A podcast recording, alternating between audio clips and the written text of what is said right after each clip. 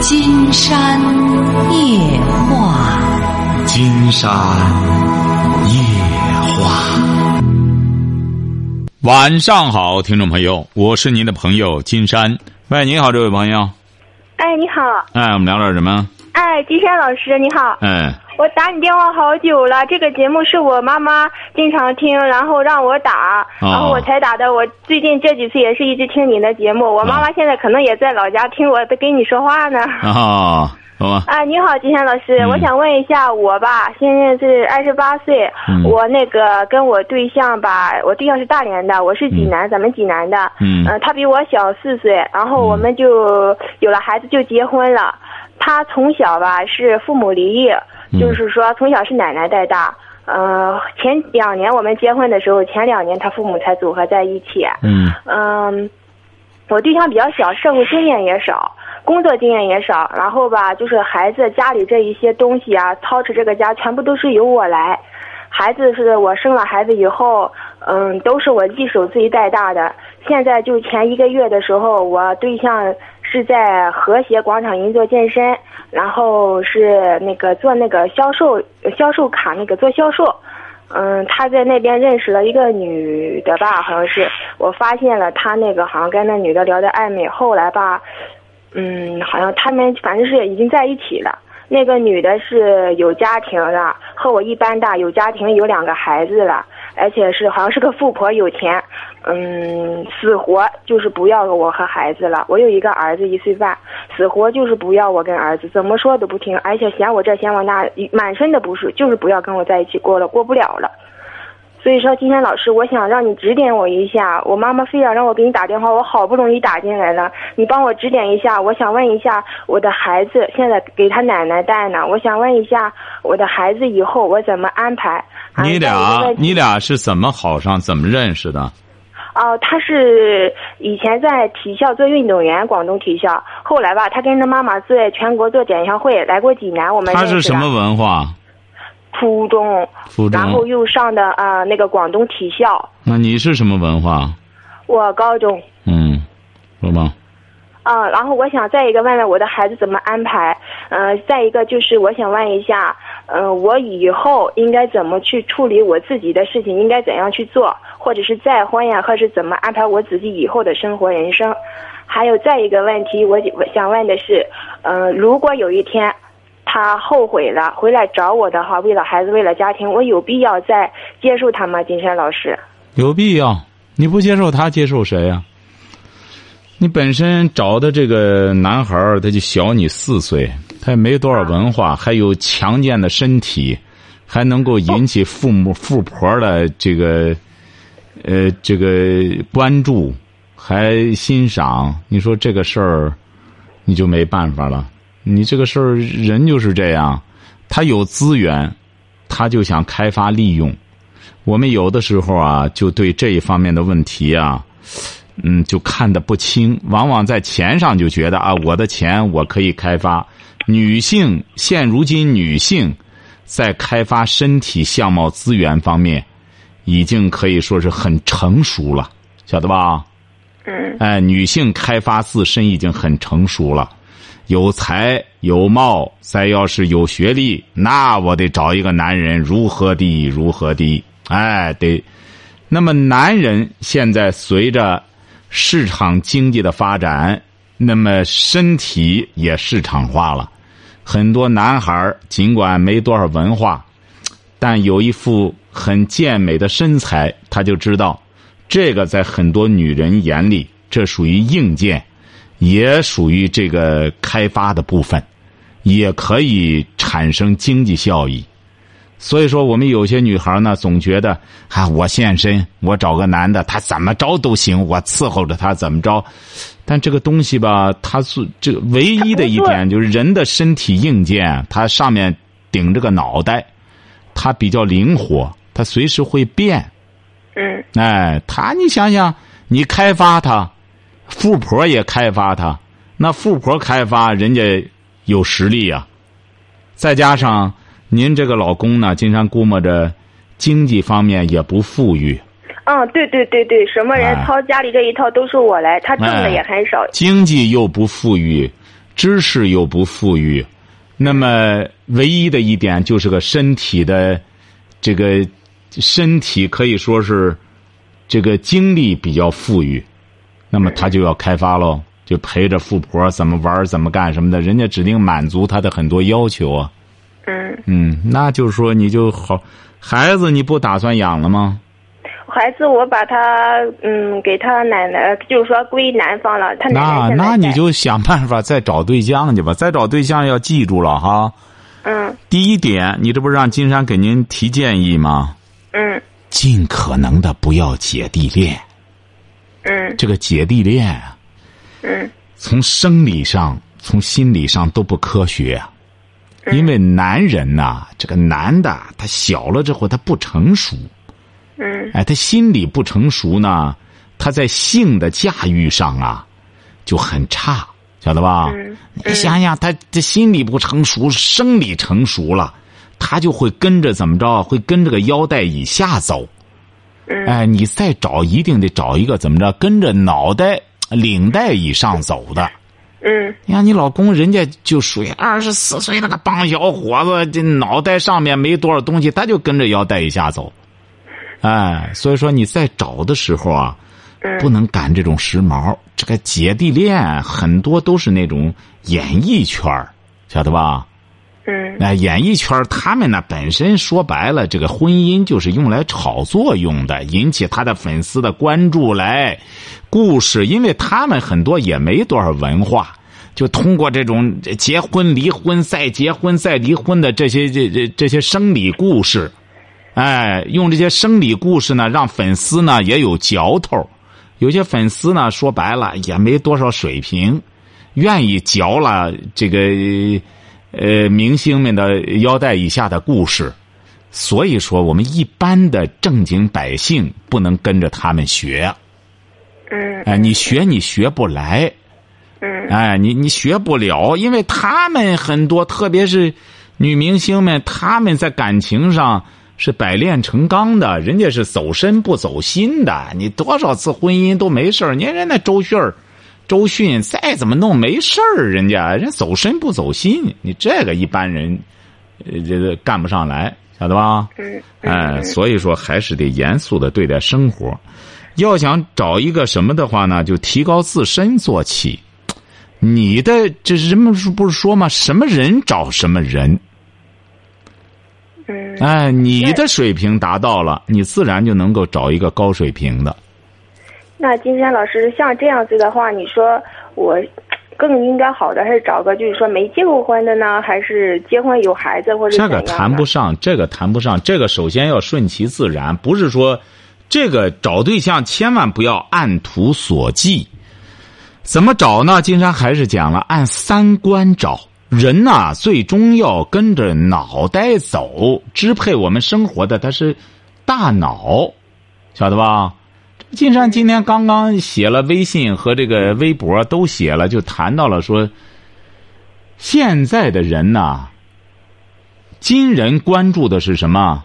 身体的心脑血管疾病。哎呦，可别得这个怎么着的。但是人们更多的人不知道，精神和心理也有此症，晓得吧？嗯哎，所谓的你别抑郁症啦，就是一种精神心理的脑梗塞呀。哎，所以说这个就是说，关键是你的三观。哎，你你比如说，你和这个人在一起了，要问什么？你们有什么追求啊？有什么理想啊？这不，金山刚才说了，你这个抑所谓的很多人抑郁还觉得挺时髦呢，这就属于精神的脑梗塞。哎，它不流通了，思想不流通了。你比如说，还有些人，我精神崩溃了，我完了，精神崩溃，我自杀了，是不是、啊、有这样的吧？嗯他这就是叫什么心理疾病的脑溢血。还有的就是没有志气，没有文化，没有理想，没有思想。您说你要找对象找这么个人的话，这属于什么呢？这就属于心理和精神的大面积的心肌梗塞，就是我们常说的行尸走肉。哎，你看着挺干什么，包着个皮囊，但是行尸走肉，内里是空空的。嗯，所以说，我们有些人在标榜自己的个性的时候，我们很多年轻朋友想标榜个性，哈，一种坚持的时候，他的支撑是文化和思想，而不是什么无知和固执，晓得吧？你比如现在很多年轻朋友关注娱乐，你别被娱乐洗脑的结果，只能是自娱自乐，就是自己愚弄自己，自己快乐。对对对，哎，所以说你这个，呃，最关键的还是要三观。你你才二十八岁，如果要是你现在你没有三观，你比如说，金山老师，我没有什么人生观、世界观，什么这关那关的，我都没有，我就是想找个对象，两个人挣钱过日子，那您就不要再挑剔这个了。您的对象和你，他也是这样。我找个人过日子，和你结果就是有日没日子的话，人家不如找一个富婆，又有日又有日子，是不是啊？人家那个你说过起来多舒坦，那富婆你啪啪的钞票一弄不愁钱，起码是不差钱儿啊。哎，所以说你现在就得掂量掂量，你是做一个有钱人呢，你还是做一个金山说的有精神后花园、有思想的人呢？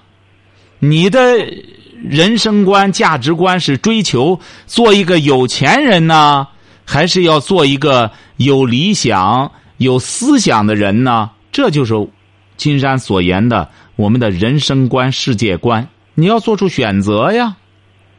哦，那今天老师，我问一下，那个，你说我这个孩子，因为我之前也听过您的节目，说一个离婚的，就是说他为了孩子，就是说让他再过去嘛，那个男方孩子已经十二三岁了，已经管都管不住了，所以说我想这个是我婆婆是大连带孩子才一岁半，如果你看，我想呢，想跟你说一下，呃，就是说年后吧，过去半年以后，我的孩子把他接过来和我婆婆，因为我婆婆在家带也是带，嗯，我的公公啊，我的对象啊，以前也可能会给他那个钱什么的，会一块养孩子嘛。所以说我的意思呢，让他带过来一块吧，我可能说在妈跟前，我能多教育一下。孩子才一岁半，跟着爸，跟着他奶奶呀，就光跟着他奶奶，肯定教育不到什么。你说我这样的想法可以吗，金山老师？不可以，什么妈呀？就是你婆婆。啊啊啊！婆婆，您倒是不外，但是那男的不想和你过了，你上赶着，他慢慢的，他那妈就和你疏远了。关键是，他一看你又不是他家里人了，你说你倒还，是不是啊？我的意思，可是孩子才一岁半，光跟他奶奶，他带不出好来。金霞老师，以后大了的话，你那不行。金山觉得你不具备这种牺牲精神。你要知道，这个女性啊，啊，呃，你要真正想把孩子带好。嗯，那得需要做出巨大的牺牲。对。嗯，你呢做不到，你没有这种境界。但是话说回来了，只有很聪明的女性才会做出这样的牺牲，但是一般的女性不会选择这样的牺牲。为什么呢？这种牺牲更多的是精神上的牺牲。很多女性呢更希望跟着自己的生理走。而不想跟着心里做，我那不行，啊我不趁年轻，我再找个男的，我还干什么的？将来我光为了孩子，我干什么？但是很多女性就是这样，再等到十年、二十年之后才明白，陪伴哪个男的，男的对性的结果就是喜新厌旧，他才明白原来孩子和我才是真正有关系的，那时候就晚了。很多女性呢，现在就是这样。听金山的节目要坚持听的呢，就明白，无论到什么时候，孩子的教育我不能放弃，我宁可和我二婚的、三婚的丈夫不干什么，我也在教育上。为什么呢？他这个教育不等人，三岁看大，七岁看老。那么过了这个阶段之后，你再去教育他，再扭转什么什么的，那那这这。那就毫无意义了。对呀，金山老师，所以说我觉得，因为我婆婆是大连，她是小学文凭，虽然年轻，可是孩子你做不到。金山不是说了吗？你做不到，这得需要做出很大的牺牲。给孩子呢，你看一看 金山写的书，他得给孩子率先垂范。他不是说孩子好好学习啊，好好学习，我到时候给你买糖吃。他不是这样的，孩子就是金山不是反复讲吗？我们中国人常讲的一句话：“龙生龙，凤生凤。”老鼠的儿子会打洞。这个孩子一到三岁之所以看大，他看谁呀？他是看着父母长大。那么父母干什么，他就干什么。你比如有一位朋友就谈到了，说他那他那个孙子才两岁多啊，你知道他喜欢什么吗？喜欢挖掘机。因为他爷爷就开挖掘机的，他爸爸也开挖掘机，他爷爷他爸爸就是给他买挖掘机。小孩儿哈，他他他说起小就喜欢挖掘机，现在五岁了，有什么事儿都让他爷爷下来，我上去开去挖掘机。你看，人家就学会开挖掘机了。哎，所以说不是说开挖掘机不好，我们很多父母啊，在要求孩子的时候啊，千万不要出现那种情况。就是金金山写的那篇文章，父母做猪却望子成龙，晓得吧？哎，我就是这怎么什么也不想动脑，但是我希望我的孩子成龙成凤，这是做不到。哎，这就是现在常说什么臣妾做不到，哎，这做不到啊。那今天老师，我再问你第三个问题哈。如果说有一天我对象就是说后悔了，想回来，为了家庭，为了孩子，他父母也劝他什么的，我有必要接受吗？他？这个就是你俩的事儿了。金山觉得有一天，也可能十年以后，也可能二十年以后，这就是你俩的事儿了。那这就看你了。你要再说为了孩子的话，金山觉得千万不要这样拿孩子嚼舌头。为了孩子呢，你俩反而不能在一块儿，因为你俩本身没感情了，在一块儿除干仗之外没别的。那为了为了孩子，你俩得分开。哎，千万不要说为了孩子，就为你自己就行。你为你自己也不犯法，也不犯罪。但是呢，你要光这样，就是说是盲目的等待。金山发现你会成为一个怨妇的。你等等等，结果没想到人家越越放越野。不光这个富婆喜欢，没准后来又一个富姐喜欢。那弄来弄去的，你再干等，你就会成为一个怨妇的。哎，我知道。哎，所以说你呢，还是不要抱着幻想。嗯，你这一辈子呢，也是一条命，你不能说我为了他，我搭上这条命，我等他。哎，我等，哎，你这很有可能会成为等待戈多。哎，等来等去等不着，你不如呢，还是刚才金山开头说的，有你的人生观、价值观，有自己的理想。哎，有自己的追求。那么你一旦具备这些，你知道怎么会怎么样吗？嗯。你知道会出现什么情况吗？出现我想要的呗。你想要什么？我想要最起码不像我这个老公这个样子吧，有负负责任吧。哎，你很聪明，经常觉得你回答这个问题很到位。对，在你这个追求的过程中，就会有优秀的男士开始关注你。那么他就一看，哟，这个女孩真好，工作很投入，学习很认真，而且是又有教养又有修养。那么他很有可能就会关注你，不用你去找，没准哪个男的就会开始向你投之橄榄枝。哎呀，金山老师，我就是害怕，万一如果说人家没有结过婚，我结个婚还有带孩子，我如果跟别人再结婚再有孩子，我觉得两头事好多，太难，不好。不是，您这基本上是属于做梦。你除非再 找一个呢，就是人家也是初中毕业，家里就缺个生孩子的，哎，人家也三十了，一直没找上对象，或者四十了没找上对象，呃，没结婚找你来呢，主要说白了就是当工具的。哎，你要说你幻想的那个比你再小，他你说二十四五，他很优秀，大学毕业了什么的，他要是回过头来非得找你给你看孩子的话，那可能他得有点事儿，啊，他没必要这样，因为现在女孩子有的是一堆一堆的，晓得吧？你不要幻想这种特别畸形的情况出现，出现了这种情况一定要考察，这这这是不是有问题啊？晓得吧？啊，因为你的美魅力要达到了之后，甭说比你小四岁的，可能比你小十岁的叶赛宁当年才二十来岁，他就爱上了美国那个舞蹈家，比他大十四五岁吧。但是你要记住一条，嗯他俩最终还是离婚了，晓得吧？那个舞蹈家倒对叶赛宁一直很痴情，但那个叶赛宁是诗人，诗人嘛，他就是很浪漫，最终和他离婚没多久，他也自杀了，晓得吧？嗯，哎，这就是大才，自然有常人不可思议的地方。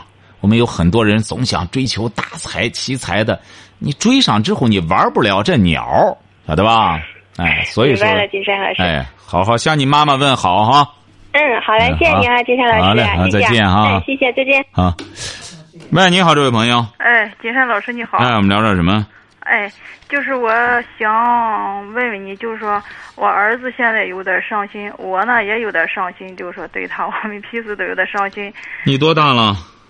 我四十四了，你儿子多大？十八，十八。他你伤心，他也伤心。对，你儿子伤什么心啊？就是说他上学的时候，应该说去年上高三的时候，他嗯让我给他办休学，就是说我看他不认真学习，不上教室去，就说不学习吧，光玩吧。我没给他办那个医学证明，没给他办休学，没给他办休学呢。嗯，我考虑就是因为这个。再一个呢，过年以后吧，他没参加高考，没参加高考吧，他说让我给他找个专业学校，就是说那个。你好像是打过热线了吧？就是说现在呢，我面临就是说他伤心，我也有点伤心，就是说这个问题我怎么解决这事儿？不是你伤你伤什么？不是，他现在在干什么呀？你儿现在？他就是说在一个 KTV 打工，我始终我就说就说别在那去了，别去了，都是说嘛呢？他这孩子就是说这个孩子吧，从小就说，哎，就是说爱玩吧，就是说，啊，哎，您是不是给金山写了一封长信？你是一个报社的撰稿人啊？呃，不不不不，不是那个啊我我我我没没有那么高，我没有那么哦高，的水平不是那个，不是那个啊。嗯嗯，我我我没不是，你就让在那打工就行了。上在在你儿子指定玩游戏，喜欢玩游戏。啊，他哎是二班，是二班，但是来说呢，他，哎呀，KTV 我不愿意让他去，就是我还怕他在那里边就是说学会就是学的，别再吸毒，别再搞传销，或是哎你呀、你你是不是离婚了？没有啊，你丈夫呢？在家，他不管吗？嗯，他他有点惯着孩子，就是孩子说这么着，你是干嘛的呢？你是不是没事儿干？我有事儿干，你干？嘛呢？我就是你是干嘛说的？开了一个店，你开个店干嘛？就是小卖部啊，嗯，不是那个家电，家电卖家电。对，哎呀，金山建议你啊，全身心卖家电吧。一个是你儿子现在呢，嗯，一个是他太大了，他已经十八了。现在这些孩子呢，嗯，这个教育啊，真正教育你要记住了。金山反复讲过，这个家庭教育啊，他是在可以说在三岁七岁之前。这个三岁七岁这段时间给孩子那种产生的影响，那是根深蒂固的，改变非常金困难。山老师，就是说我给你，嗯，就是说我咨询你一个，就是说那个我我我给你说一点，就是说我有点，有点就是说感觉这个事有点迷惑，就是说你们老是说就是说，呃，当时就是说也在就是说在家长教育对吧？就说呢，我但是来说在我身边呢，就是看到老多就是说亲兄弟，就是说有天壤之别，就是说他们怎么个事呢？就是说，哎呦，也可以说是我的亲戚吧，嗯。嗯，他哥儿仨都挺行的，就是有一个老三，就是老三都获得专利五的，但是来说人也没上学就自学的，获得什么？获得专利就是研究那种电器的专利。您记住了哈，专利很容易获得，拿上钱就可以获得。哼，你这标准呀，你还不懂？他这个专利啊，你弄多少他都给你办。专利主要得拿钱，晓得吧？专利你只要设计一个，基本上，呃，这个这个觉得是你自己设计的干什么？这些东西算不上什么。专利要是真正投入生产困难，现在中国光这种专利成千上万。但是但是来说，人家人家确实是，嗯，连消费就是说挣的钱很多啊，但是来说，人家挣的钱多，所以说这位女士，你本身你就没有标准，你本身是以钱作为标准的时候，你儿子也是想捞钱，最终的结果他就觉得，那你逼他怎么办？他不上 KTV，他上哪去啊？他高中没毕业他求职上哪去啊我说我说的这个问题不是这个问题，我说的就是说，你说就是说教育孩子的问题，就是说，就是说我这个亲戚，就是说，就是说你我这不要比个亲戚你，，不要攀比，不要攀比。你要记住了，金山写的文章谈到龙生九我不子是，我不是攀比金山老师，我是干嘛说，我是反驳你一个就是说说法啊，干嘛？你要你怎么说法？说啊，就说他三，就他四个儿子，就是那个小儿子，就是说不成器，就是说跟懒汉二流子似的，这三个就是说，哎呀，都是大老板，都是好挣大老板就成功了，大老板大老板就成功了，这就你的标准啊！哦，我不懂，但是呢，我就你不懂，你为什么装懂呢？你自个儿的孩子都这样了，你这个当妈的再这样的话，您这不是在害自己吗？啊，大老板就是成功了，那有很多坑蒙拐骗的成大老板了，也成功了。不不不不，那个我不崇拜。你所以说你都不懂得这个大老板怎么来定义这个钱财怎么来的。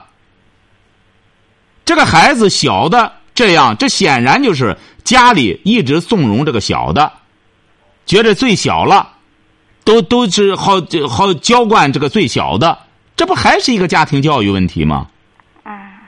你所以说你怎么还为自己这种行为狡辩呢？这直接涉及到你自身的利益啊！你自身的利益。你都这样胡搅蛮缠，这位女士，最终的结果就害你自己。你这个孩子很简单，就是一个家庭教育缺失。那么你要现在真正想改变的话，好好的谦虚的静下来反思一下。那么将来你，而且你这个孩子将来你真和的，不光你的孩子，金山讲了，现在这个孩子即使上了大学的又怎么着呢？考上大学的又怎么着呢？考上大学的。也不能就算成功了，有很多考上大学的，也是起码的礼貌都不懂，爸妈拿着血汗钱，他们在学校里就是弄这个电脑玩游戏，应付着考试，拿个文凭就完了，这叫成功吗？嗯嗯，这还不如人家没考上大学的脚踏实地能吃苦，踏踏实实干的呢。所以说。这个成大老板，你得分析他，他他这个大老板之路可取不可取？那么他发财的这个路子可取不可取？这个没考上大学，人家可能因为各种原因没考上大学，但是人家在社会大学上也是勤奋好学，同样可以取得成功。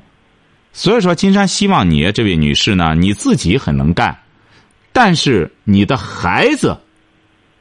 缺乏一种家庭教育的，你也说了，他爸爸本身就放纵他，也对他不没有要求，所以说你这个孩子才会上到高中了也不去参加高考，我行我素。你们当管不了他的时候，也不要自己给自己找台阶儿，不如就承认失败了，告诉孩子我们失败了，家庭教育失败了，接下来可是你得自己走了。再怎么说，爸妈把你养到十八岁了，你身体健康，没别的毛病。那么，高中你自己不参加高考，你自己选择的。金山说了，我们的父母起码你得学会金山在选择中一开篇讲的那个，你起码得学这一招啊，让孩子明白你是成年人，你有资格选择了。你不但要选择，你而且要对你的选择。要承担责任，可是有些父母买金山的书，他连开头都不看，最终和孩子东扯葫芦西扯瓢，扯不到正事儿上。扯正事儿很简单，他们不都都是要权利吗？要自己选择吗？好，你要选择在 KTV 打工，可是你自己选择的，你自己要对你自己的行为负责任。你十八岁了，自由和权权利和责任。它是相对应的，你在单位上要责、要权、要利，责、权、利，他得要统一的，要负责任啊。所以说，对孩子教育啊，你得老老实实的学，你才能给给你十八岁的儿子在往后的路，你才能给他指点迷津，而不是迷津指点，晓得吧？嗯，啊，这老师就是说那个，嗯，我不知道这个话我不该说，不该说，就是说，就是说我对我儿子来说，不是说对我就需要，就是说前几天就是说，嗯，他爸爸就是说给他打电话就问他，就是说你不回来嘛？他说嘛呢？哎，我我就是说再看吧，嗯，其实吧，我真闹的让他让他弄得有点伤心，就是说我就听了，我说你甭回来，我说嗯你忙吧，我说我就说的这个。我不知道，就是说我说的话对不对，也不知道该怎么指点迷津。如果是知道的话，我就我就不你是哪儿的？你了吧？你是哪儿的？嗯，我是德州的。你是德州的哈？你听金山节目听了几次了？说说实话。听了两个来月了。啊，听两个来月哈。我这受不到你们的台，我这是离那个河北挺近的，我听到河北台那种转播的。啊，听到河北台的哈，记住了哈。第一点。先坚持听金山的节目。第二点，你金山反复讲过，孩子不听你的话，很简单，你得想办法让他听金山夜话。因为他都十八岁了，这些孩子呢，他自身有行为能力，有分析能力。你比如说，包括金山，就现在来说，金山的这听众里边也是什么人都有。你比如说，金山今天写的。一篇微博也是有的，就不认同。你想让他说说他有什么观点吧？他没有。哎，再看看他自己也弄个微博，写的也是，让人看不出他是弄什么东西来。一会儿这天上，一会儿地下的，看不出怎么着来。这就看出这些人的这种个别人的思想本身就非常混乱。也是年轻人，他还很固执，他排斥一种新生的东西。为什么呢？就是这一类的朋友，后来金山和他交流，果然他一直打游戏，他认为就是游戏，他的人生就是游戏，他认为玩游戏挺好。那这个金山就没没法和他理论了，因为游戏金山给他定位了，他就是毒品，他就是鸦片。你说他吸着毒，吸着鸦片，金山还和他扯什么？扯不进去。他在他的虚拟世界里边，他对现实世界他不感兴趣。当然，他也是金山的热心听众，金山也不好多说。他开始听节目，起码说明他慢慢的在和现实接近。金山这不是给他说，他说也承认这点。过去他说我什么也不听，就是后来接触你这个节目之后，他不是他不是山东的，他是在外地的。他说后来接触你这节目，我觉得有些地方我还觉得行，哎，他就开始听了。所以说，你得想办法让你的儿子。先开始听金山的节目，听节目，就慢慢的开始，这个人就开始思想了，哎，因为现在很多人就像你说的一样，尽管有些人是大老板，金山之所以不认同他，就是他不思想，他一直在运作钱，你要和他谈思想的事儿，他不感兴趣。所以说，这个人一定要有思想，他才不是。行尸走肉，人有钱没关系，谁支配钱？要用思想来支配钱，而不能让钱来支配我们的思想。所以说，这位女士，你也得静下心来，先听明白了一些道理之后，你才懂得怎么去启发自己的儿子，你才知道让他该做什么。金山希望你啊，因为你听节目太少。相当于吃药太少，剂量太小，哎，你坚持听下去。德州的确是这样，德州市中心这一块它屏蔽我们这个频道，那听不到。你们的频道是是多少？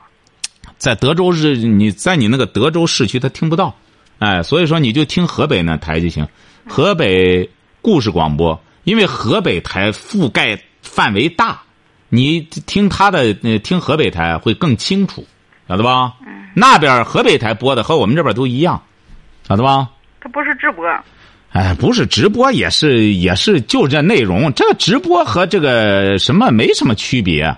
他又不是说新新闻，哎，不直播了，这一会儿就干什么了？都内容都是一样的。而且人这个河北台吧，它也是经过这个编辑之后呢，它可能把广告什么都去掉之后，听起来之后，你整体的听就行了，那更更系统、更更完整，好吧？哎，老师就是说，我说的这句话对不对呢？就是说是不是太伤孩子心了？我也不知道该说不该说。你这儿啊，你记住了哈，您这儿要是有心的话就好了。您这儿金山直言不讳的讲，这小伙子现在还没心。嗯。哎。对。不光他，现在很多年轻人，这这个这个九零后啊，很多年轻人都会，就是像您儿子的这种价值观一样，他们相互之间影响，晓得吧？你把你儿子。他为什么不去参加高考啊？他就是受到一些人的影响。很多人就会想，参加高考干嘛？我上上四年大学下来之后，还是到处搞推销，我还是什么什么也没工作。他就觉得绕这一圈没意义，晓得吧？他们之间相互影响。所以说，你要想还是你你要想理解你儿子，指点你儿子，你先从你开始学习吧。先怎么学呢？就听《金山夜话》就行了。再听上几个月的话，你就会感觉到你整体、整体的水平有一个提升，你就会感觉到豁然开朗的感觉，晓得吧？嗯，老的话也不知道该说不该说。你别说了，你就记住了。对你而言，就是你闭嘴，你多听，要闭嘴，因为你说一句多一句。为什么呢？这位女士，因为现在。哎呀，怎么说呢？你可能埋头于自己得搞自己的商店，还得为了生活去奔波，所以说金山才给你找了一个捷径。捷径是什么呢？就是听金山夜话，听金山每天在讲述道理。呃，看金山写的博客和微博。呃，如果要是你加入了金山的呃微信公众订阅号“金山白话”的话。每天还可以收到金山的音频和文章，晓得吧？嗯。哎，你这都是一些精神食粮啊！这个人呐，不是说光挣钱，我们光挣钱，我们得吃饭呀。我们的嘴需要吃饭，我们的脑子更需要吃饭。其实，嘴吃饭吃的越粗了越好，越糙了越好，而脑子吃饭。反而要精耕细作，晓得吧？脑子吃饭很挑剔。你这些东西啊，你都得慢慢的消化，以后你在讲话的时候，他就有文化了，晓得吧？嗯，没文化真是老多老多道理都卸不开。对，没错。说那话都呃，金山觉得你呢，理解不了。哎，但是你这位女士呢，应该说呢，金山觉得，你看这个好干事儿的人就是这样。你能够卖家电，好干事儿。你看，真遇到问题了，你自个儿找来找去，能找到金山夜话，这足以说明你还是一个挺能闯的女性。你听的同时，你要让你丈夫也听，你要让你的儿子也听，让你的亲友也听。慢慢慢慢的，你们相互之间的启发，那么你这个家族就成为一个消费精神的家族。我们所谓的。贵族不是说你说的那大老板他是贵族了，大老板只是有钱人，而真正的贵族就是精神贵族。你整个家族都有自己的精神后花园了，那么你们就生活在花园里。你想想，你们能不是贵族吗？晓得吧？先从听金山夜话开始就成了哈。好，再见。哎，好的，好了。好，今天晚上金山就和朋友们聊到这儿。